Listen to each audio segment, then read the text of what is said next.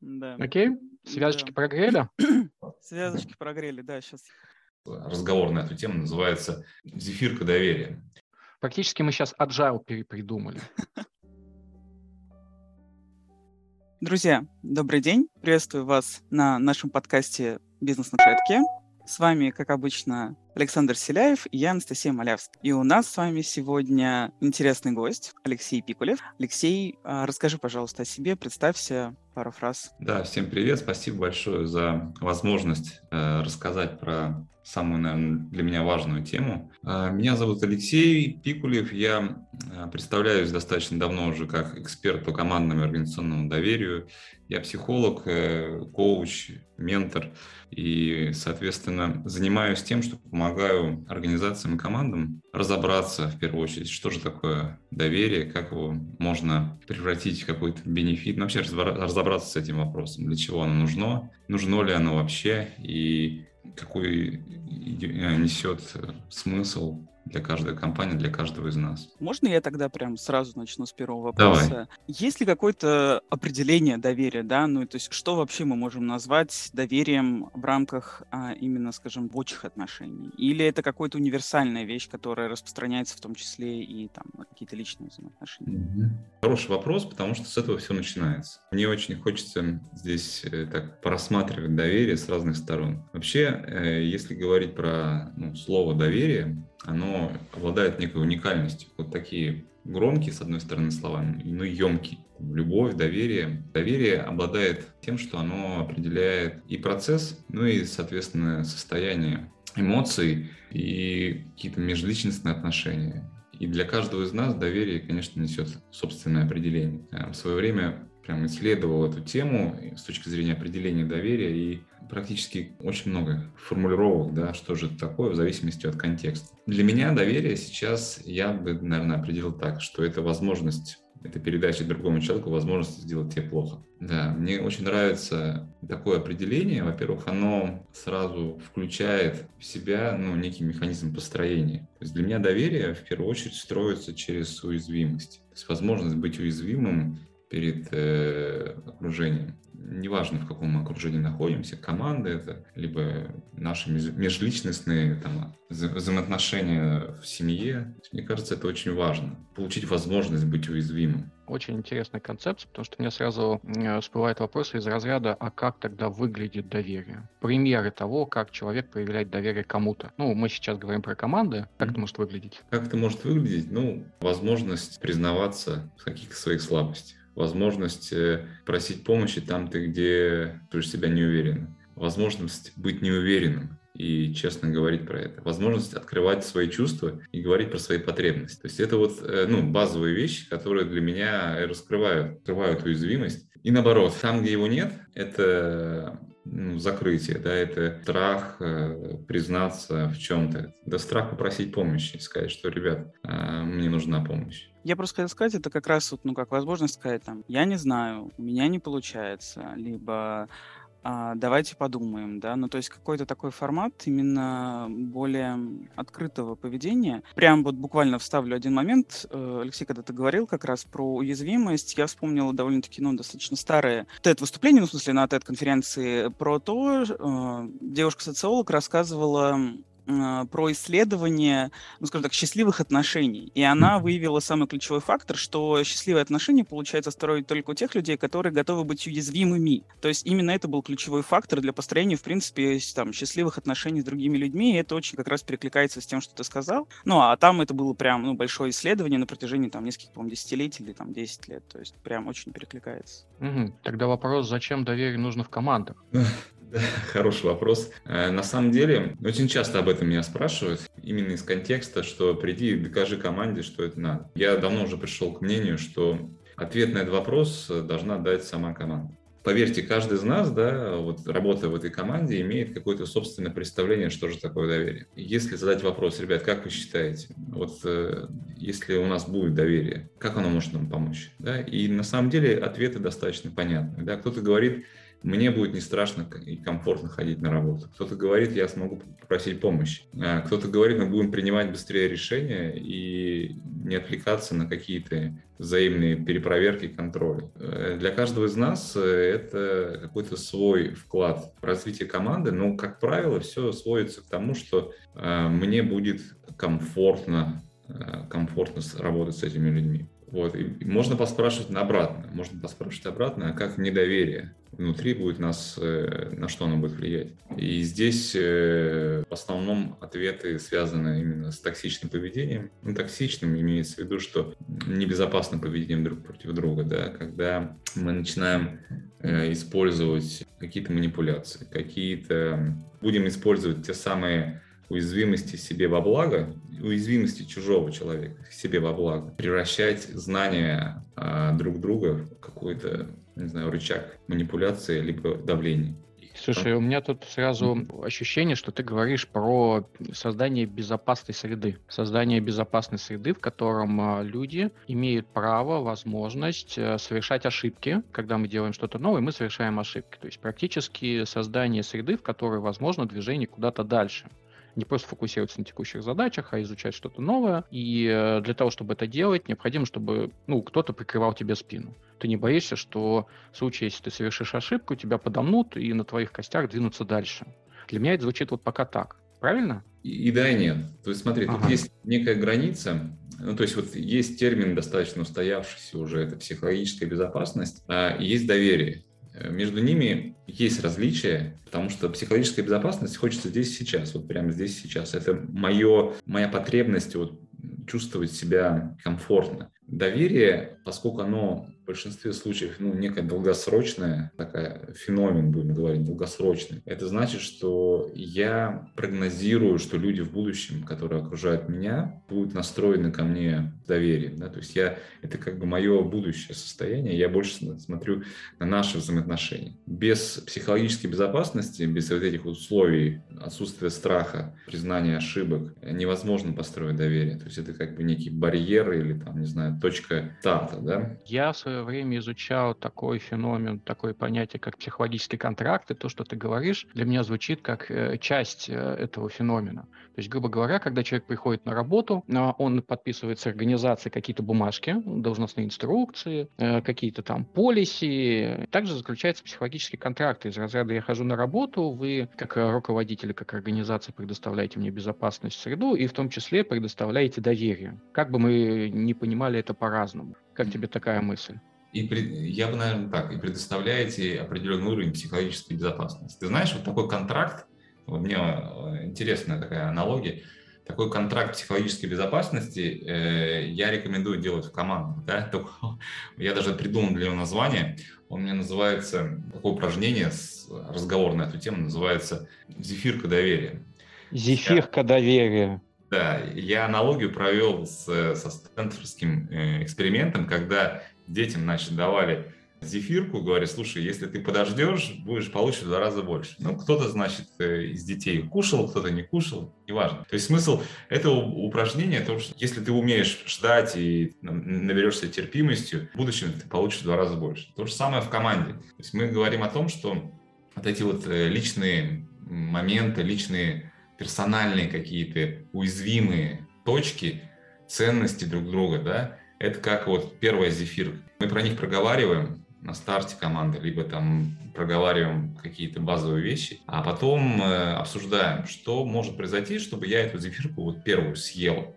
То есть э, какие соблазны у меня в команде появляются, чтобы ей воспользоваться ситуацией, не знаю, продвижение по службе, получше там премию получить. И эти вещи мы обсуждаем.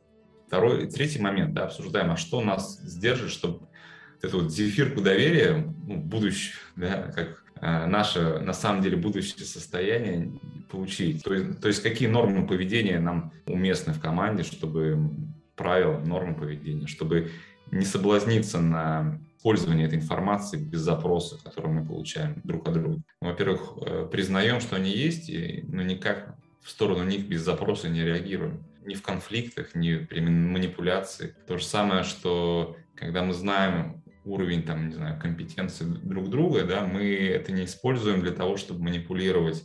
Я правильно понимаю, что, по сути, мы говорим про съесть зефирку, как про как раз злоупотребить да, да, тем доверием, да. которую... И уязвимостью.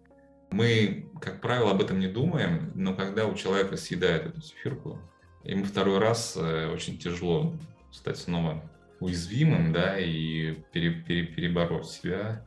Дать еще одну зефирку. Дать еще одну, да. И это нужна некая высокая осознанность и доверие к себе в первую очередь. Это вот, знаешь, безусловное доверие, оно просто некий уровень осознанности, да.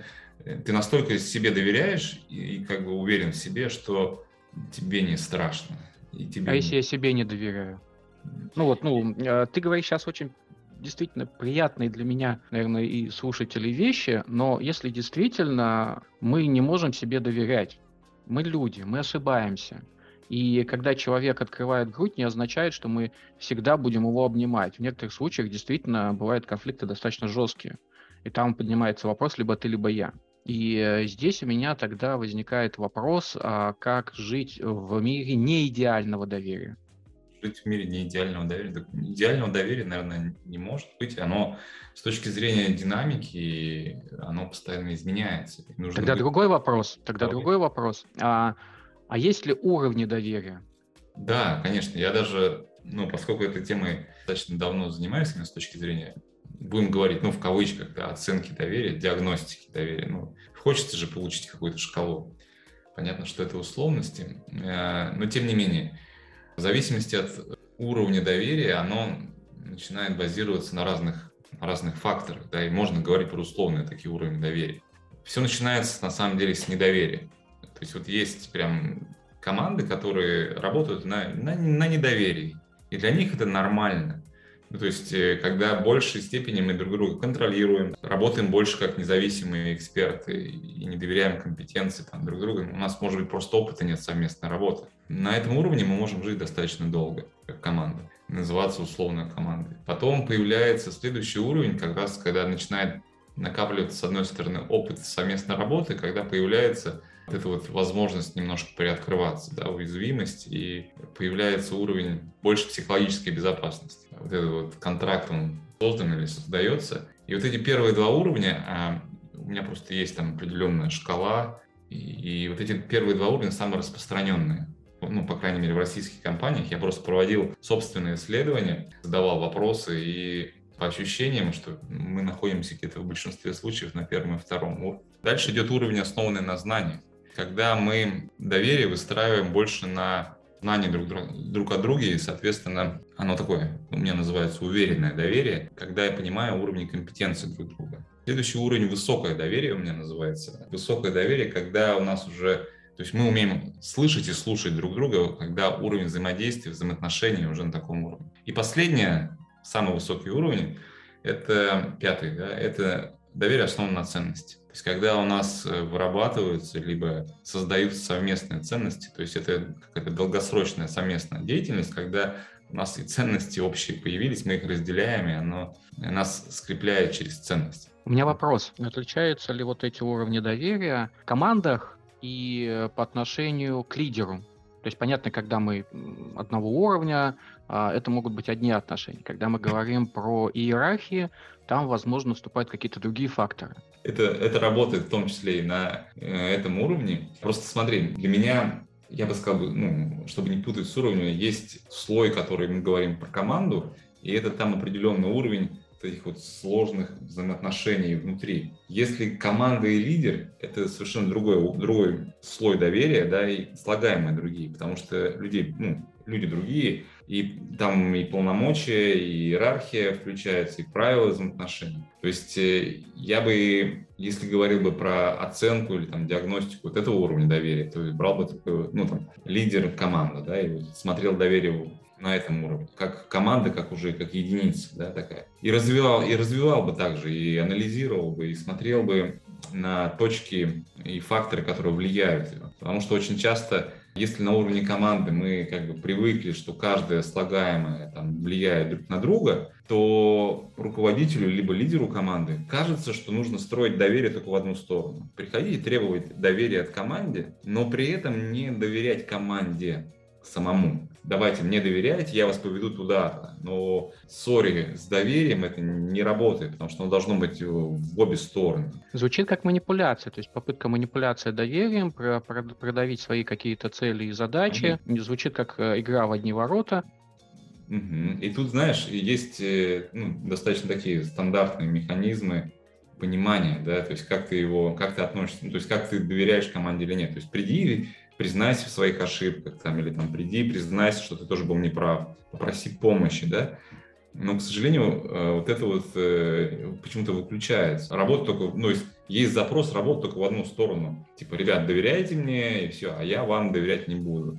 Требую от вас прозрачности и смотреть, что вы делаете – ну, на запрос, а что ты делаешь? Да, покажи, да как же, я же начальник. Вспоминается, знаешь, э, сразу фильм не помню актрису, она играла Гермиону в Гарри Поттере. Она как будто бы э, по сюжету попала в компанию, которая занималась разработкой огромной социальной сети, то ли сфера, то ли что-то подобное. И в том числе проигрывался сюжет тотальной прозрачности. То есть человек всегда практически 24 часа в сутки имел какой-то видеоаппарат, который снимал, как он двигается, общается и так далее. И э, там поднимаются вопросы, что доверие может быть, ну, вот эта вот тотальная прозрачность, вот это тотальное доверие, а, может быть и опасным. То, что у тебя всегда есть твои темные стороны, твои тени, которые могут на самом деле оттолкнуть других. И их просто показывать опасно. Ты не следуешь их советам. Это как это два чертика, вернее, ангел на левом плече, на правом, чертик на левом. Они тебе что-то советуют. Если кто-то увидит вот эту темную сторону, может от тебя отвернуться. Как это mm-hmm. из разряда, если ты так думаешь, что ты так и поступаешь. Mm-hmm. И в моем понимании доверие также могут случиться такие моменты, когда человек в какой-то момент, ну, не выдержал, поступил так, как ему повелел голос с левой, с левой стороны, и доверие прерывается ситуацию. Можно ли как-то восстановить? Можно я тут пока вот вклинюсь в этот момент? А, но мне кажется, что это как раз про то, что мы обсуждали чуть раньше, да, про возможность ошибаться, про возможность показать свою не самую, может быть, лицеприятную сторону. Как раз про понимание, что все мы люди со своими слабостями, да, то есть и то, что ты, даже показав, возможно, свою какую-то неприглядную сторону, да, ты не будешь этим обществом и группой отверг, то есть не будешь исторгнут. А, здесь вот важный момент. Первое. Если я чувствую, что мне некомфортно, я могу об этом честно сказать. И мне за это ничего не будет. Проговорить, осознать, во-первых, свои потребности здесь сейчас и сказать про эти потребности и чувства. Да? Но то, что я и говорил, быть уязвимым, возможность сообщить, что, ребят, ну, грубо говоря, мне сейчас некомфортно включать видео там, на звонки. И все с этим окей, потому что они понимают, что есть какая-то за этим потребность. Ты можешь даже про нее сказать и тебе ничего не будет. И с другой стороны, когда мне об этом говорят, у меня не возникает чувство непринятия, да, а наоборот, то есть я принимаю человека, какой он сейчас, и это не вызывает во мне отторжение. Ну, вот этот, этот как раз такой уровень доверия, когда э, я понимаю, что с тобой может быть что-то не так. Вот это вот уровень почувствовать, э, почему, да, я очень долго рисовал разные модели доверия, факторы и все прочее, какие упражнений для работы с командой. У меня сейчас картинка, вот меня спросили, нарисую картинку, из чего доверие состоит. У меня оно состоит из трех слагаемых. Это уязвимость, это эмпатия, то есть почувствовать, возможность чувствовать другого человека, и это конфликты. Конфликты, когда мы вырабатываем стратегию через признание потребностей друг друга и сотрудничество вырабатываем три слагаемых э, развития доверия в команде, когда я через уязвимость, то есть я раскрываюсь сам, через эмпатию я принимаю другого человека, и мы понимаем, что у нас конфликты нам говорят о наших внутренних потребностях, которые мы принимаем, строим наши взаимоотношения на том, чтобы и моя, и твоя потребность в команде закрывалась. Ну, то есть вот тогда самое классное доверие получается мы меняем мир, ну, то есть мы изменяем его, наше окружение, чтобы и тебе было хорошо, и мне было хорошо. Фин-вин. А, я просто по поводу вин-вин, есть просто некоторая концепция, скажем так, а, в том числе переговорная, что компромиссы зло. Есть такая вот идея про а, то, что компромиссы зло, потому что на самом деле они не приводят к удовлетворению ни одной из сторон. То есть в итоге да, выходит, что не, не нравится. Да, да, да. Я согласен с тобой, так и есть. И ты знаешь, вот это контринтуитивно. Я просто, ну, поскольку долго связывал, как же все-таки вот, ну, у себя в голове модель конфликты, доверие, как, что должно быть первое, доверие через конфликт или конфликты через доверие, да? вот, и я понимаю, что там связка очень сложная, самая распространенная техника и вообще такой мем, что нам нужно конфликты разрешать через компромиссы. Ну, блин, это же получается не вин-не вин, это просто фактически это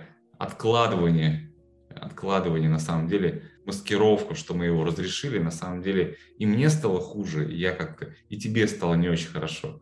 Метафора пружинки. Мы постоянно сжимаем этим пружинку, в какой-то момент она взлетит, и всем будет плохо. Угу. Вот, поэтому мне очень нравится концепция, когда мы все-таки вырабатываем сотрудничество, да, через э, понимание, что на самом деле тебе сейчас важно. Следующий вопрос у меня такой. Доверие – это э, результат или путь? Ты знаешь, мне э, очень нравится на самом деле относиться к доверию как к процессу. То есть это процесс развития наших отношений, построения команды, построения организации. Не хочется говорить, что это результат. Почему? Потому что э, если бы это было бы все так просто, да, то мы достигли результата, о, у нас классное доверие, и разошлись. И не вкладывали больше туда сил. Я приведу пример такой с, наверное, с самого начала копания в этой теме. Был запрос э, на какой-то из тренингов провести больше похоже на тимбилдинг, ну, назвали его по доверию. Я начал смотреть, ну, что то можно предложить, ну, типа, выехать командой на природу и сделать так, чтобы каждый из участников падал, а его там ловили э, другие участники. И вот как бы через это упражнение оно так называется в английской терминологии trust fall. Типа, можно построить доверие. Интересно. Я так начал рассуждать. Значит, мы выехали разово на природу. Каждый из нас друг друга поймал. Все, у нас доверие есть уже, все. Э, возвращаемся в рабочий контекст. Стою утром перед командой. Чувствую, что нет доверия. Падаю. Не поймали. Нет доверия. То есть это такое упражнение, которое на самом деле не дает какого-то результата. Да? То есть это имитация, да, что доверие надо заниматься Э, ну, то есть надо поддерживать этот процесс, это, развитие, это один из элементов развития наших отношений, неважно, где мы находимся, и оно постоянно меняется. То есть вот динамика со временем проседает и вверх, и вниз, потому что мы люди, мы что-то у нас происходит, э, приходит новый человек в команду, мы с разными эмоциями приходим, и надо уметь э, его восстанавливать, как ты вот спрашиваешь, да, то есть можно ли его восстановить, уметь его восстанавливать, уметь говорить про то, что кажется что-то сейчас не так, признавать, что вот сейчас тот уровень доверия, когда хочется про это говорить и обозначать, что есть проблемы. Мне кажется, есть проблемы. И здесь у меня следующий вопрос. А в этом пути к доверию есть ли какие-нибудь э, майлстоуны, конечные точечки, которые вот ты можешь э, маркнуть? Типа вот мы поконфликтовали, мы научились говорить в том, какие-то проблемы, мы научились делать еще что-то, играть в это, не только в одни ворота, но вообще занимать э, всю площадку. Есть ли какие-то у тебя вот такие вещи, через которые команда должна пройти? Поскольку для меня это как процесс выстраивания, ну, развития доверия, говорить, то как у любого процесса, не знаю, может быть, мой какой-то технический бэкграунд, он накладывает какие-то специфики. Как у любого процесса есть определенный этап. И для меня вот в развитии доверия я тоже выделяю определенные этапы, причем они не обязательно всегда идут линейно, э, но тем не менее есть этап осознанности, то есть осознанность это вот как раз понимание того, что нам это действительно важно, мы знаем для чего это делается. Но как правило у меня просто не было ни одного примера, когда вот если мы сидим в открытом диалоге со всей командой и разговариваем на эту тему, не было такого, что доверие нам не нужно. Так или иначе, все про это говорят. Кто-то глубже, кто-то не глубже, но, по крайней мере, но с этого надо начать. Дальше второй этап – это я выделяю как определение доверия. То есть если мы понимаем, что нам это важно, и мы хотим это развивать, давайте договоримся, что оно для нас. Ну, что это такое, да? как мы его понимаем. Как я уже сказал, у каждого из нас есть общие, э, общие формулировки, если спросить. И мне важно, чтобы мы про это поговорили как раз откликнусь по поводу доверия, что очень часто, когда у человека спрашиваешь, а, нужно ли там нам доверие в команде, да, он говорит, да, нужно, но это обычно всегда в сторону «мне нужно, чтобы мне доверяли» да, то есть обычно человек в этом плане высказывает потребность, чтобы ему доверяли, но не его собственную готовность доверять другим. То есть обычно это вот такой формат. Мимасик есть, э, когда со сцены человек спрашивает, кто хочет изменений. Все-таки мы, кто хочет измениться, ни одной поднятой руки. Вот примерно то же ну, самое. Да, Да, да, да. Но, тем не менее, понимаешь, э, всякое бывает, всякие ответы, но важно, что человек про это говорит. Ну, по крайней мере, он уже говорит про это. Дальше определение доверия, причем командного доверия, то есть мы говорим про уровень доверия к себе, да, ну, моя уверенность там, и это важно. Есть уровень доверия в команде внутри наша, есть уровень доверия там, не знаю, к другой организации, к миру, это внешняя сторона. Мы нашу коробочку как команда, да, рассматриваем именно с точки зрения вот наше доверие, что это такое. Можем написать кучу формулировок, я там и метафоры могу попросить их нарисовать, или там лего из, из, с помощью там сделать, неважно на самом деле. Важно, чтобы они сказали, что это такое. Уязвимость, уязвимость. Не я дал им формулировку, потому что когда я скажу, ребята, кажется, вот доверие это вот это вот, а это будет мое определение доверия, но точно не их. Хочется, чтобы оно было свою. Мы в прошлом подкасте, да, который опубликовали с Татьяной Разумовской, мы обсуждали вопросы сексуальных э, организаций. И там, соответственно, организация обладает таким навыком, такой спецификой, такой верхушечкой айсберга, как параноидальность. Если команда находится в параноидальной организации, сколько вообще возможно в этой команде какой-то вопрос поднимать про доверие? То, что влияние внешнее, а, мне кажется, будет гораздо сильнее, чем то пытается выстраиваться внутри вот этой группы людей. Хороший вопрос. Ну, на самом деле э, это важно, потому что это хотя бы на уровне команды эмоционально поддерживает людей. Если вокруг достаточно жесткая такая, жесткий прессинг идет, то хочется все равно как бы внутри чего-то такого своего. Мне кажется, это ну, важно про это говорить даже в таком окружении. То есть звучит э, для меня так, как э, если бы действительно организация или окружающая обстановка не располагает э, к тому, чтобы двигаться к доверию, к какой-то защите, команда, тем не менее, может выстроить свои социальные внутренние защиты, дистанцироваться от влияния извне, и тем не менее выполнять свои цели, может быть, не цели организации, но свои цели в рамках этой группы, тем не менее использовать инструменты, вот эти фреймворки, выстраивания договоренности внутри себя, да. А у тебя есть такие примеры, чтобы это работало? А, ну, конечно, да, у меня есть такие примеры. Когда внутри команды э, достать даже нов, ну, новая команда, да, и больше как раз акцент на, ставился на это вот межличностное доверие внутри, и эта команда очень быстро поняла, насколько отношение к доверию внутри команды отличается к отношению к доверию внутри всей организации. Причем там самое интересное, заходишь э, в большой этот офис компании,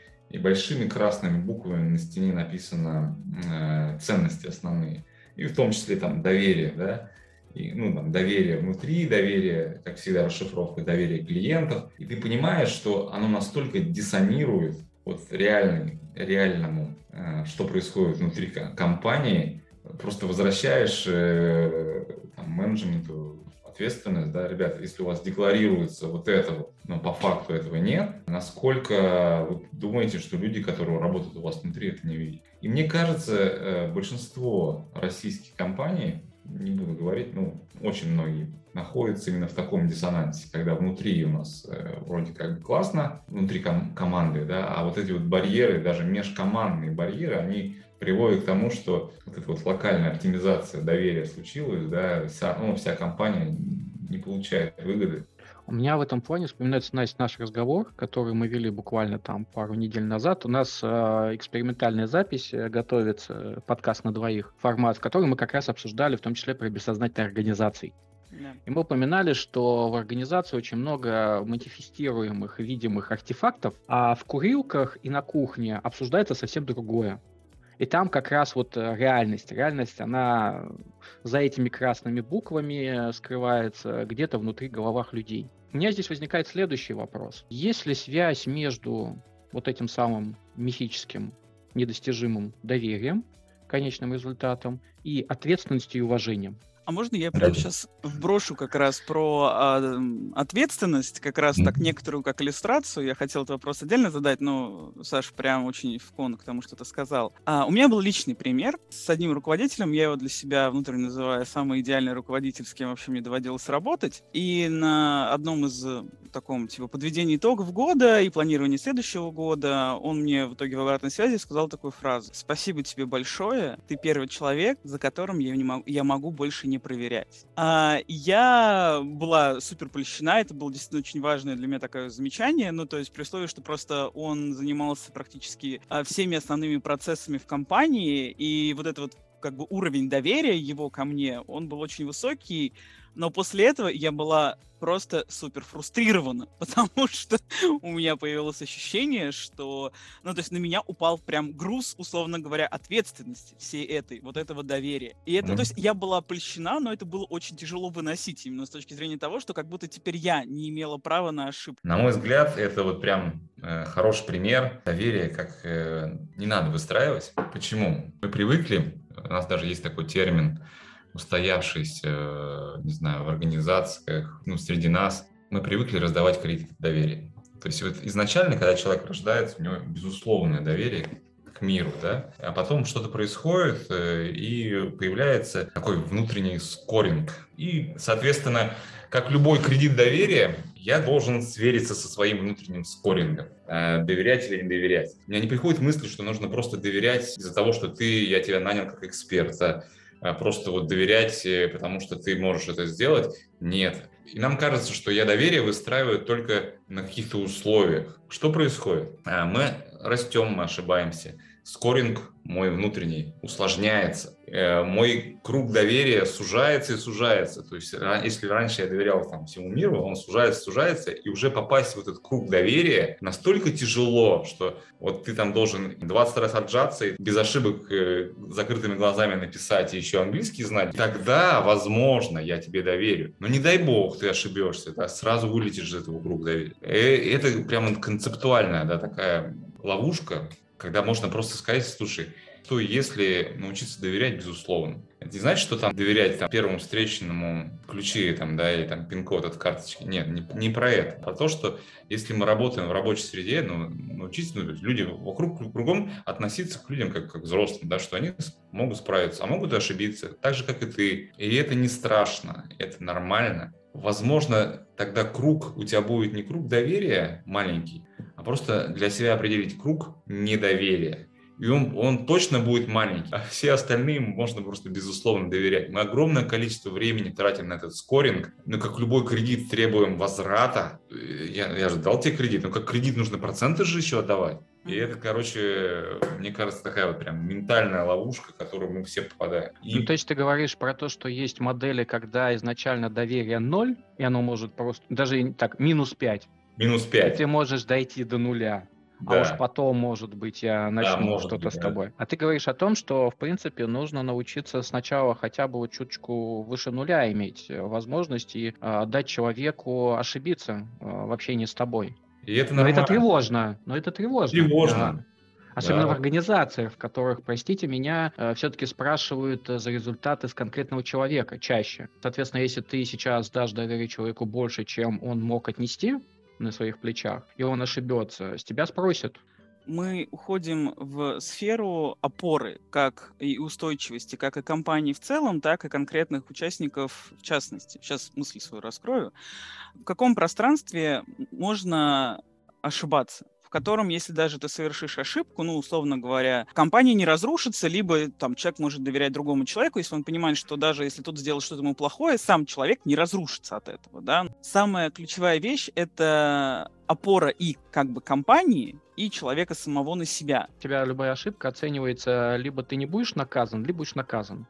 Если у тебя в твоей э, системе вот только вот это, ты не совершаешь ошибки, ты ничего э, не получаешь э, по заднему месту. Совершаешь ошибку, тебя приглашают, как мне рассказывали на собеседовании, тебя приглашают лидер трайба и всю команду материт нещадно. О доверии может быть речь, о каких, о какой толерантности может быть к ошибкам в новых областях может идти речь. Это, кстати, достаточно интересная позиция, когда людям говорят, делайте, но вы не должны делать ошибки. Такое такое двойное послание. Ты не можешь, э, как ребенок, вставать и никогда не падать впервые делать какие-то первые шаги и не натыкаться на какие-то выступы. И э, у людей, соответственно, в головах возникает вот эта вот э, мысль, что в принципе лучше сидеть и делать то же самое, но, по крайней мере, без наказания. И мы возвращаемся к вопросу о самообучающихся организациях и э, первой, второй петле обучения первая, вторая петля чем отличаются? В первой петле ты изменяешь э, инструменты и способы. Во второй петле ты изменяешь ценности и предположения, ради чего ты это делаешь. Соответственно, если ты мало чего делаешь, в первой петле ты будешь менять инструменты. Раз в спринт приходить и говорить, М, что поменять в нашем процессе. Во второй петле ты будешь задавать вопрос, что поменять в нашей культуре.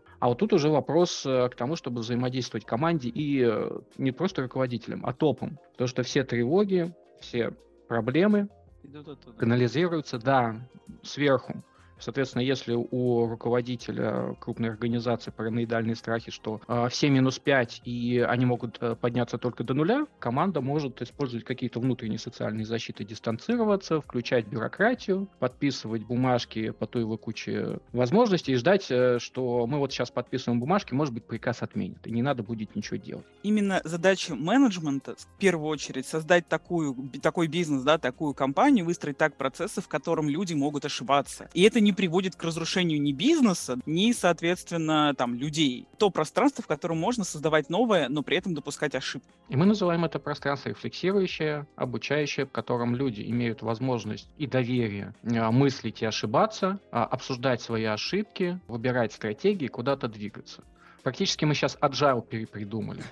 Алексей, ты рассказывал про градации, мы тебя перебили. Можешь вернуться к ним? А, да, давай. И мы только два вот момента сказали, да, это осознанность и определение. Дальше у нас э, два важных шага идет. Я их называю динамика и доверие, доверие в действии. Они э, условно мной разделяются. Динамика – это, если мы говорим про уровень команды, понимание, осознание, какие для нас сейчас факторы – будут э, влиять на наше доверие. Почему динамика? Все пришло из метафоры, когда работал с, с командами, да, и спрашивал их про силы, да, что вот командное доверие как силы нам помогает развивать, да, и отсюда появилась вот вот динамика. То есть есть определенные уровень зрелости, разные команды, разные контексты, и в определенные моменты времени жизненного цикла команды, будем говорить, разные факторы выходят на первый план. Для там, начальных команд, возможно, какая-то прозрачность, да, и вот понимание, что нужно там сделать э,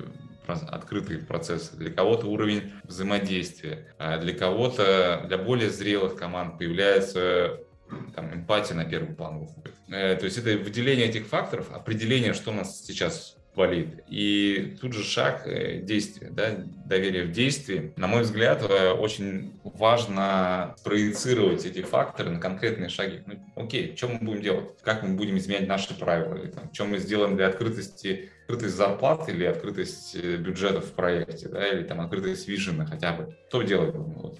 Вернуть ребятам, работающим в команде, ответственность за какой-то шаг. Если мы говорим про компетенции, и мы доверяем компетентным людям, окей, ребят, как внутри себя будем ее развивать? Что делаем? Работаем в паре, просим помощи, что-то еще. Последний этап – восстановления. Как раз вот то, что ты спрашивал, как мы восстанавливаем доверие? Умеем ли мы говорить на сложные темы? Умеем ли мы видеть, что человек проявляет какое-то поведение, которое приводит к снижению доверия, либо его поведение уже говорит о том, что у него кажется, уровень доверия его снижается. Знаешь, я вводил определенные такие условные, опять же, градации для поведения человека, то есть э, доверие его внутри команды не исчезает мгновенно. Происходят какие-то, на его взгляд, паттерны поведения команды, что снижает его доверие. И он начинает что делать? В первую очередь сначала у него появляется переживание, страх, он, он начинает закрываться. А мы говорим, ой, смотри, Вася-то, оказывается, молчун стал и молчит. А какой Вася? То есть мы вместо того, чтобы сказать, стойте, стоп, ребят, что-то кажется у нас не так, мы начинаем человека обвинять, он еще больше закрывается. А Вася не пришел на ретроспективу, он такой плохо поступает по отношению к команде. Слушайте, у нас в команде что-то не так, что человек закрывается, и не факт, что придет на его место другой человек, также не поступит. Что-то в команде не так, да, с точки зрения системы. Умение вот это вот останавливать доверие, умение видеть вовремя, что что-то не так, прогнозировать, что возможно что-то произойдет, что какие-то события повлияют на наше доверие, мне кажется, это тоже очень важный навык, важный этап в процессе. Ну, поскольку я люблю всякие такие инструменты, которые позволяют про это говорить, ну, прям физические инструменты. Мне нравится, когда мы эти вещи с командами обсуждаем. Есть у меня инструмент, он так называется, антипаттерн на доверие. Мы сделали апгрейд, что это не просто там текстовое поле, текст какой-то на, на бумажке, а это прям с метафорами, с симптомами. Разговор про возможные проблемы с доверием внутри команды. И там, когда ты видишь, что там разговор за спиной, читаешь возможные симптомы, тебе проще это проецировать и находить у себя и говорить, слушайте, ребят, надо что-то с этим делать. Мне это, меня это, если у нас этого нет, но меня это пугает, для меня это неприемлемо. Чем мы можем делать? Соответственно, вот восстановление доверия, он очень важный этап. Если говорить про все вот эти пять шагов, конечная метафора или там конечная картинка, которая для меня выглядит, это знак бесконечности. Как восьмерка такой. То есть это не линейная, это регулярная деятельность, которая она происходит, потому что мы люди, у нас все меняется. Да, и ты должен после того, как восстанавливаешь, снова понимать, а что сейчас, ну, осознавать, да, что, как поменялось определение доверия с учетом последнего восстановления, грубо говоря. Сейчас у меня стойкое чувство, что мы это доверие настолько сильно идеализировали, вот просто возвели в ранг обязательного элемента слово на букву «Д». Но то, если вот это доверие становится самоцелью, угу. понимаете, о чем я? Это, это же тоже перекос. Это как, вот знаешь, превращение рабочей группы в терапевтическую. Вот. Да, и мы тогда теряем на самом деле команду. Да, у нас появляется группа, которой все доверяют, даже конфликты решают хорошо, но нет результата результата. Это же оборотная сторона команды, которая только и думает о доверии, но не думает о чем-то другом. И звучит так, как если бы это одна из социальных защит группы от каких-то тревог, которые на нее вот э, проецируются, может быть, даже извне, извне организации. Были такие примеры у кого-то? Да, были. Я видел такие, знаешь, я в кавычках называю няшечные команды. Няшечные. Да. Вот. Ты приходишь, и они такие, а мы хорошо доверяем. Так мы, мы, у нас, мы ходим в бар, мы, у нас все хорошо. И ты понимаешь, что здесь, знаешь, идет подмена немножко, я бы сказал, подмена доверия, симпатии. Это что-то другое. Вот. И мне очень важно вернуть их, наверное, к определению, пониманию, что это немножко другие вещи. Часто вот люди, попадая в такую ком- команду, да, или наоборот, попадая в агрессивную команду, вместо того, чтобы выстраивать доверие, они начинают выстраивать симпатию. Я делаю все, чтобы понравиться окружающим. Я делаю все, чтобы обратную связь давать. Ой, да классно, слушай, ну все. За этим скрывая, на самом деле, истину, какую-то обратную связь, результат, отсутствие результата и все прочее. Это ловушка, ну, еще одну, да, ловушку можно тоже попасть, и многие туда попадают, думая, что вот за этой мнимой, неестественной, на самом деле, атмосферы, который посмотришь, а конфликтов нет, да, у нас, у нас нет конфликтов, у нас все хорошо. На самом деле скрывается попытка убежать, ну, то есть, не знаю, страх какой-то, попытка убежать от прямых разговоров. И для, для многих это еще тяжелее переживается, чем там, где много конфронтации, да, потому что ты чувствуешь не договоренность, не искренность, и чувствуешь какую-то фальшивую атмосферу. Искусственная фальшивая атмосфера, которая сфокусирована на том, чтобы было всем хорошо, и ни в коем случае не фокусирована на том, чтобы достигать результатов. Чтобы выглядело, что всем хорошо. И... Чтобы выглядело, да, это да, как раз это... вот это вот мемасик, когда картинка, что через камень красивая девушка, а внутри вот этот вот бэкэнд да, огромного чудища. Либо This is Fine, вот этот вот прекрасный. Mm-hmm. Опять наша любимая горящая да. собачка. Здесь еще вопрос, что доверия недостаточно для результативной работы. Конечно. Это ингредиент э, вот этого производственного супа, и она необходимая, но не единственная часть. И у меня на самом деле здесь тогда возникает вопрос, вот, есть ли какая-нибудь связь между доверием и выгоранием? А, ты знаешь, ну, я в свое время проводил анализ вот именно на эту тему, на, на очень похожую тему, причины ухода людей из организации. В принципе, можно сказать, что выгорание и отсутствие доверия они очень связаны. То есть это коррелирующие факторы, которые один влияет на другое. Если я чувствую, что у меня нет доверия со стороны, там, неважно, команды, менеджмента, то гораздо быстрее я начинаю эмоционально эмоционально выгорать, потому что я трачу огромное количество энергии вместо того, чтобы просто фокусироваться на работу, на преодоление этого барьера, либо на защиту. Особенно в команде, когда нет доверия, и я вместо того, чтобы часть работы, ну, то есть часть энергии направить на нужное достижение цели, начинаю использовать ее для защиты, для преодоления какого-то страха, да, и это очень сильно влияет на мое общее состояние, на выгорание, на когда я не могу эти вещи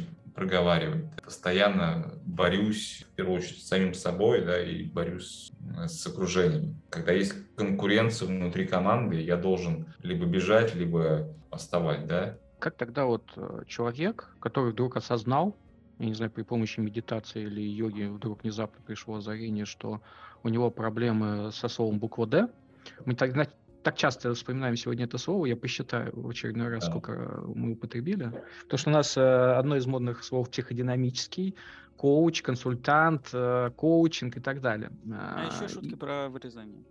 Но их слышат э, реже в да. записи, ровно потому что я их вырезаю. Поэтому вопрос, вот, ну, что, что делать человеку в этот момент, когда он понял, что у него с этим проблемы? У него и в его команде у него с доверием команде или... А, а без разницы. Вот, ну, он понимает, что у него проблемы э, доверять кому-то, а в команде есть проблемы э, доверия к нему, в организации есть такие же проблемы. Что этому человеку, как ему выжить э, в этой, ну, не знаю, громкое слово, но назовем это деструктивной среде? Нет, смотри, если э, среда реально деструктивная, мне кажется, просто очень сильно контекстно. Если я, мне до определенного момента работалось хорошо, но я чувствую, что кажется сейчас с доверием что-то не так, ну, у тебя есть выбор всегда. Первое, если ты можешь, ты об этом говоришь. Ребят, кажется, и вовремя причем говоришь. Кажется, ребята, у нас что-то не так с доверием. И это можно сказать как внутри команды, так и менеджменту. Зависит от того, насколько ты себе доверяешь. Если ты перестаешь доверять себе, первую очередь, да, и начинаешь сомневаться в себе, а так ли я сделал, так ли я ответил, то, конечно, тут нужна какая-то, ну, не знаю, поддержка, да. Я просто вот в последнее время у меня получается, что я фокусируюсь именно на, на работу с людьми, вот именно по преодолению этого недоверия к себе, связанное, наверное, с тем, что ну, очень много событий происходит вокруг, и люди начинают бояться, а то ли я делаю, может, надо что-то по-другому. И вот эта неуверенность, она очень сильно нас влияет на наше поведение, и в том числе и в команде. Не то, что я призываю быть там э, всем самоуверенным, да, и таким. Нет, должен быть некие ощущения постоянного баланса, да, то есть это как доверие в команде, доверие к себе тоже меняется. Есть какой-то оптимум, который мне, с одной стороны, мне не страшно э, покидать мою комфортную зону, там, принимать какие-то новые знания, рисковать, а с другой стороны, я понимаю, что есть возможные риски, я на них трезво смотрю. То есть это вот какой-то внутренний баланс уверенности. И мне кажется, это важно ну, научиться с этим работать. С другой стороны, если я команде не могу сказать, что я людям не доверяю, надо уметь э, уходить из компании, да, когда тебе некомфортно становится, в том числе из-за недоверия я повторюсь, то есть вот есть прям определенная статистика причины ухода людей и отсутствие доверия или там недоверия со стороны менеджмента. Это одна из э, топовых э, причин, почему люди уходят, потому что им менеджеры не доверяют, либо они не доверяют. Ну, какая разница, да, в обе стороны. И мне важно, что в том числе, чтобы люди, которые приходят на руководящие позиции, особенно middle management, поскольку они очень близко работают с людьми, это важность э, ценность слова с буквы «Д», как мы начали обозначать, они понимали и умели его выстраивать. Понимали, что они не строятся в одну сторону, и у них огромный тоже багаж этих проблем, которые они приносят из другой организации. Я тут просто три пункта быстренько скажу. Первый момент хотел, Саша, на твой вопрос откликнуться на тему связи доверия и выгорания. Просто мы об этом уже говорили сегодня, просто подсветить, что зачастую отсутствие доверия приводит к очень сильному усилению, короче, усилению бюрократии, а любая бюрократия, во-первых, убивает, ну, чрезмерная, назовем таким образом, убивает креатив и приводит к выгоранию. Это мы знаем, когда ты вместо того, чтобы делать работу преимущественно, ты там 10% времени делаешь работу, 90% времени тратишь на согласование, перепроверки и прочие вещи. Одна из пагубных вещей, которая приводит к выгоранию. А, это вот про то, что. Второй, я все-таки, как это, баба Яга против, скажу свою 5 копеек на тему того, чтобы называть доверие словом на букву «Д». Вспоминаю прекрасного Оруэлла, очень люблю его нежно, про про то, что если нет слова, нет понять. И я бы все-таки его не заменяла на новояз, да, если мы говорим про доверие, давайте называть доверие доверие. Когда мы это немножко заменяем, то у нас как раз начинается размывание термина. Вот. И хотела в продолжении этой всей темы, Алексей, у тебя уточнить. К тебе же обращаются, я так понимаю, и лидеры, и компании, и команды, да, с запросами. И, наверное, они приходят не с запросом, а вот у нас проблемы с доверием, а что же вы можете сделать? Обычно они приходят, наверное, с каким-то другим запросом. Ты, соответственно, уже в процессе работы наблюдаешь, да, что ключ там в том числе проблем еще связан с доверием. А с какими запросами приходят обычно? То есть с чем обращаются? Что а. первое фонит, как говорится? Э, знаешь, школа доверия достаточно давно существует. На самом деле, будешь смеяться, приходит. Поначалу приходили за доверие. Mm. То есть э, это прям такие долгие разговоры там с HR, там с кем-то еще. Типа, мы пришли, нам нужно там по доверию. Я говорю, а что хочешь, хотите-то получить что? Ну и в итоге... Доверие отсыпьте. Да, в итоге запрос скатывался либо к какому-то тимбилдингу, что я, в принципе, не делаю. То есть я считаю, это для доверия это ну, пустая трата времени, денег. И есть компании, которые хорошо это делают, организовывают ужин там или там что-то еще. Вот второй вариант, куда мы скатывались, это ну, объясните нам, зачем нам доверие. Я говорю, сорян, слушайте, я не могу это сделать, потому что я не знаю э, ни вас, ни ваш контекст. Поэтому таких запросов были в самом начале. Сейчас э, приходит в основном действительно э, либо с запросами, связанными прям напрямую, ну, осознанно по доверию, да, прям приходят, знают уже, что я этим занимаюсь, и говорят, слушай, можешь посмотреть, что у нас происходит, кажется, что-то не так. Э, приходит от, от обратного, да, когда говорят, что у нас есть э, проблемное поле между командами, э, плохое взаимодействие, взаимоотношения, нам надо что-то поделать. Приходят запросы для руководителей, что есть отторжение, там, команды не воспринимают, давайте с этим что-то. Здесь не обязательно звучит слово доверие, явно, да, но те инструменты, которые можно использовать, они так или иначе связаны. На самом деле, часто я даже прошу, давайте вот громкими словами команду не пугать, да, давайте просто посмотрим, что там происходит внутри, климат, атмосфера. А иногда приходят просто, нам нужны эффективные команды, и все, давай сделаем. Из, уже из разговора понимаешь, что, ребят, слушайте, процесс с процессами, да, но вот э, эти вещи, возможно, первичные, да, давайте с ними и приходит, э, сейчас стало много приходить э, коучей, коучей, скрам-мастеров, даже психологов, да, то есть те, кто хотят выстраивать доверие, научиться самим со своей стороны, да. А можно вот еще уточню, ты упомянул такую интересную вещь, но я так понимаю, это там наработка твоя, твоей команды, а, про а, антипаттерны доверия. Это какой-то там ноу-хау, либо что это за материал? Это какая-то там личная экспертиза? Все на самом деле получилось очень просто. В самом начале, в самом начале, когда я этим начал заниматься, я в течение, где-то, наверное, года собирал ключевые моменты с, с разных тренингов, с команд, ключевые моменты, которые, по мнению команд, помогают им выстраивать доверие. И, соответственно, второй вопрос, который я задавал, что разрушает доверие. Вот у меня получился очень огромный массив ответов, Э, как любой человек с техническим бэкграундом, я его такой на него посмотрел и думаю, о, его же можно проанализировать, выделить ключевые моменты. И, соответственно, казалось, что, во-первых, то, что усиливает доверие, да, легло в основу такого инструмента, я назвал Team Trust Canvas, Canvas командного доверия, взял за основу там Canvas какие-то, которые у нас там в нашей среде были популярны, и просто выделил ключевые области, которые команды выделяли, то есть там и прозрачность, и результат, ответственность, что влияет, по, по их мнению, на доверие и строй. И принес команды, мы начали его использовать.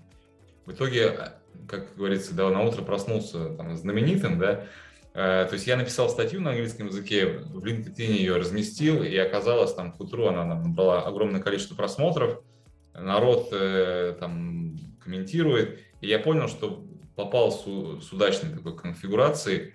В итоге сейчас этот инструмент на 13 языков переведен. То есть, э, да, я там что-то в свое время там по конференциям его возил, рассказывал, коучем показывал. Это как бы то, что усиливает.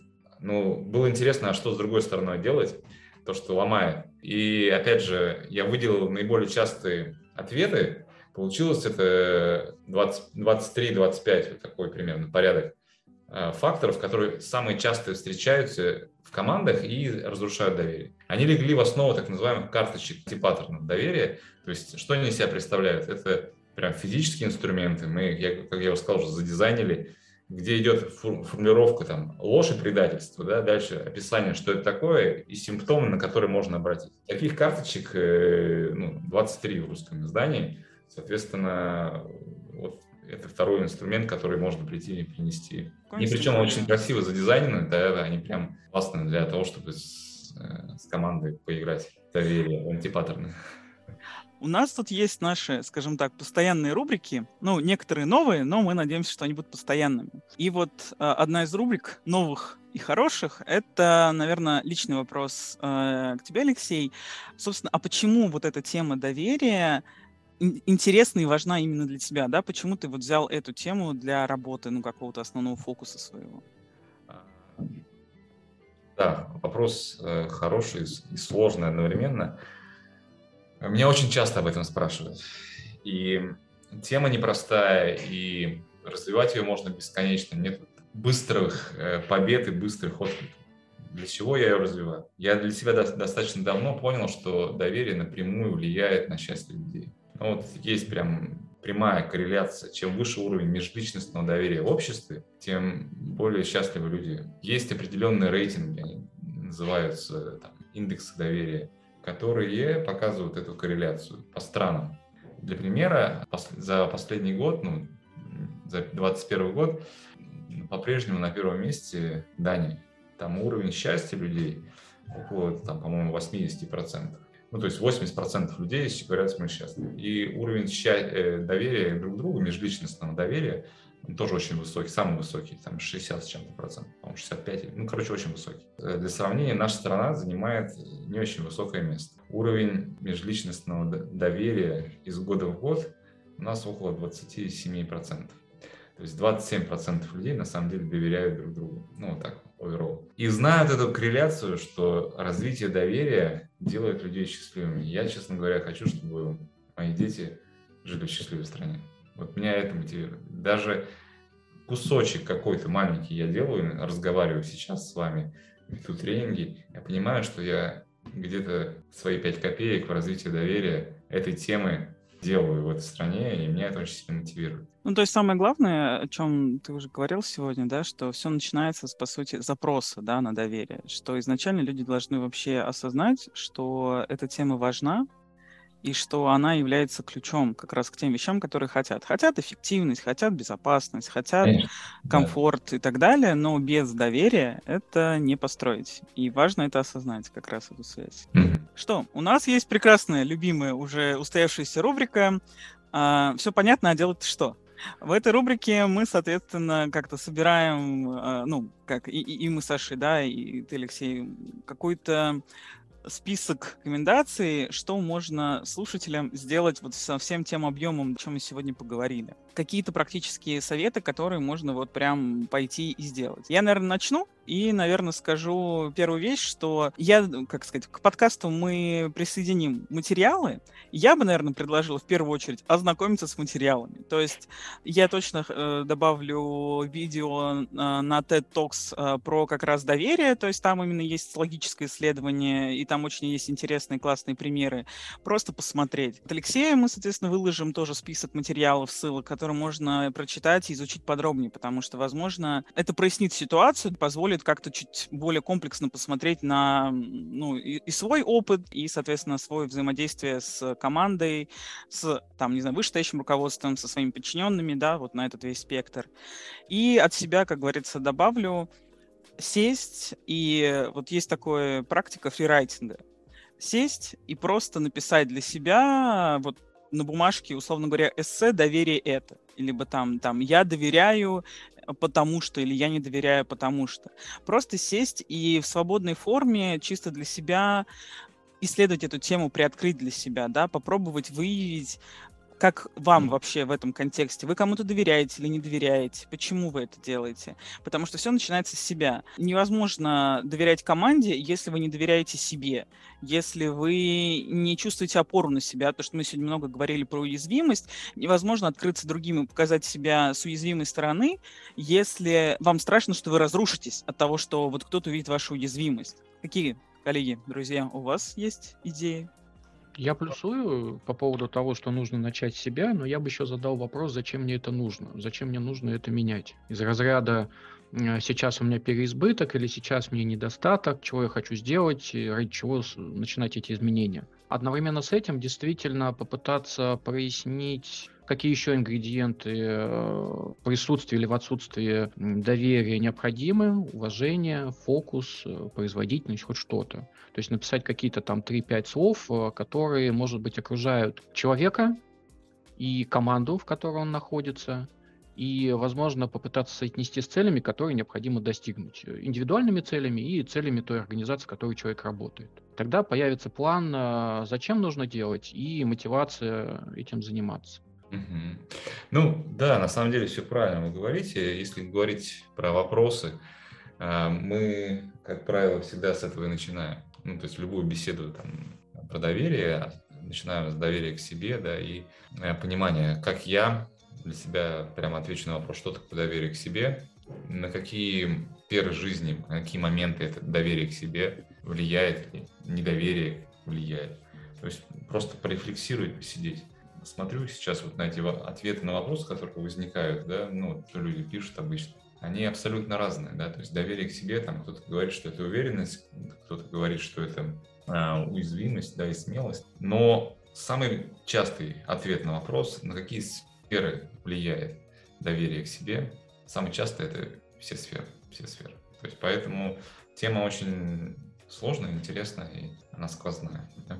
Одна из, скажем так, один из подходов, в рамках которого я училась, э, предлагал очень интересную практику для вообще работы с людьми. Ну, там преимущественно это был э, фокус на работу с предпринимателями. Э, давать определение словам. То есть это была прям ключевая целенаправленная э, прям, практика, человек выявлял для себя ключевые слова и понятия в его жизни, там это может быть доход, это могли быть деньги, свобода, любовь, э, важные для человека понятия, и должен был дать этому определение. Причем а, определения принципиально разбирались, потому что а, если человек, например, давал определение слову а, достижение как преодоление препятствий, то там коуч возвращал. То есть ты всегда будешь достижение рассматривать только как преодоление препятствий. То есть ты будешь искать эти препятствия, и если, соответственно, ну, как сказать, ты их не будешь видеть, ты будешь себе их создавать, да, то есть это правда, хочешь жить вот в той парадигме, что достижение — это всегда преодоление препятствий. Человек такой, ну, нет, не хочется, да, там, или, там, не знаю, любовь — это а, там, ну, какие-то еще определения. То есть ты человеку подсвечиваешь а, его, по сути, некоторые ловушки мышления, да, или вот паттерны мышления. А, и изменение определения позволяло изменить паттерны, да, то есть в этом плане можно, наверное, также попробовать и с доверием, да, сформулировать определение для себя, что же для меня доверие, и его посидеть и разбирать. Единственное, конечно, обычно для этого нужен напарник, потому что, ну, человек находится в рамках там своего пространства, да, ему обычно все окей. Там, не знаю, просто один из самых таких банальных примеров, которые у нас там применялись, не очень этичные, экологичные, но как пример можно использовать. А, человек, например, писал, что там любовь это быть нужным, да, ему там коуч возвращал нужным как э, ёршик для унитаза. Человек такой, блин, да, да нет, ну как-то вот, ну то есть а, нужным как а, инструмент, ты хочешь быть, э, чтобы любовь для тебя была, что ты инструмент для кого-то, человек, ну нет, так не хочу, так, ну, наверное, другое определение, да, и, соответственно, человеку нужно, чтобы кто-то вернул этот вопрос, да, достаточно, может быть, провокационный или там резкий, но а, это может быть интересной практикой, поэтому вот э, хотел когда откликнуться, что как раз формулирование определений для таких достаточно абстрактных понятий, да, как, ну, то, что доверие, как Алексей, ты говорил, да, у каждого свое определение, у каждого его формулирует по-своему, и поэтому это может быть, ну, такой достаточно интересной практикой. Немного рекламы коучинга в нашем пространстве, да. но я на самом деле плюсую, потому что абстрактные понятия необходимо приземлять. А, у человека, как правило, все те же самые психологические защиты, что мы обсуждали в предыдущих эпизодах, они присутствуют и создают эти белые пятна. И необходим тот, кто будет иметь свои белые пятна, несоизмеримые с тем, кто напротив него, и помогать вот это возвращать. И мне кажется, ты перешла к рубрике «Посоветуй как себе». Да. Следующая наша рубрика «Посоветуй как себе». То мы можем посоветовать э, нашим слушателям, может быть, э, участникам, э, чтобы это можно было использовать. Я на самом деле хочу посоветовать немножко отвлеченную, немного отвлеченный фреймворк, но мне кажется очень близкий ко всем изменениям. Это фреймворк э, ответственности, responsibility. Э, я в свое время э, в, подка... в телеграм-канале о нем писал, что такое уровни принятия ответственности, что не является ответственностью. Uh-huh. Мне кажется, что хоть с доверием, хоть с работом, хоть с любой трансформацией необходимо определить для себя, ввязываешься ли ты это достаточно серьезно, либо до тех пор, пока с чем-то не столкнешься и придумаешь какое-то себе оправдание. Вот э, я ссылочку привожу, хороший инструмент, э, можно иногда рефлексировать. Алексей, что-нибудь посоветуешь? Ты сегодня так уже много советовал, но может быть еще что-то. Я даже не знаю, слушай, ну мне на самом деле то, что фреймворк, который ты упоминаешь, он мне очень нравится, да, и здесь такой момент выбора, да, то есть момент осознанного выбора. Мне кажется, он прям ложится концептуально в то, что я сегодня рассказывал. А, все начинается с осознанности, да, да или нет, вот и все. И наша следующая закругляющая э, рубрика «Рефлексия». Что забираете с собой? Есть ли что-то новое, интересное, важное? Супер заинтригована антипаттернами доверия. Я прям сама сейчас, как только получу ссылочку, в первых рядах побегу ее смотреть, читать, потому что очень интересно. И вот эту статью на LinkedIn, я единственное не знаю, если она не только на LinkedIn, потому что, ну, как не все пользуются VPN, LinkedIn у нас в России запрещен, закрыт, заблокирован. Поэтому, может быть, где-то есть еще статья, где ее можно почитать. Было здорово.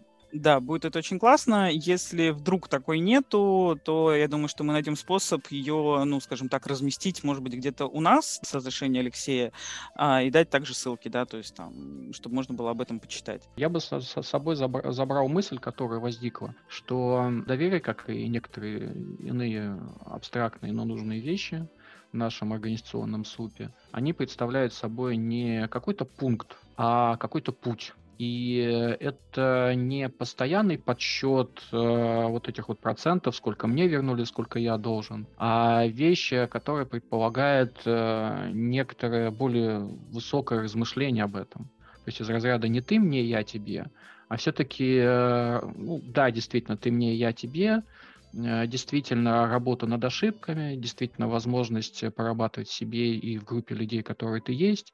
Это такой э, долгий, витиеватый, местами тревожный путь, э, но который, наверное, нужно проходить для того, чтобы расти и профессионально, и карьерно, и достигать каких-то более серьезных целей. Я просто хотел добавить, что как раз вот Саша чем-то сказал, не только ты мне, я тебе, а в, в контексте доверия еще появляется мы. Mm, да. Алексей, есть ли что-то новое про доверие, что ты сегодня узнал в обсуждении? А, ты знаешь, ну, у меня такое чувство сложилось. С одной стороны, я вроде много говорил сегодня. У меня какая-то... У меня такое ощущение, что вот э, оно как-то ложится про то, что мы сегодня говорили, ложится э, вот эти вот осознанные моменты, да, которые хочется и хочется приносить э, в организацию, вот. И вы меня своими вопросами просто...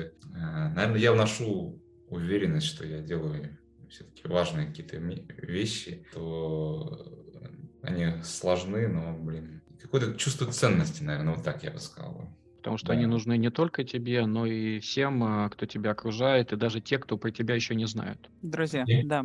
Тогда спасибо всем, кто нас слушал. Спасибо а, большое. Большое, да.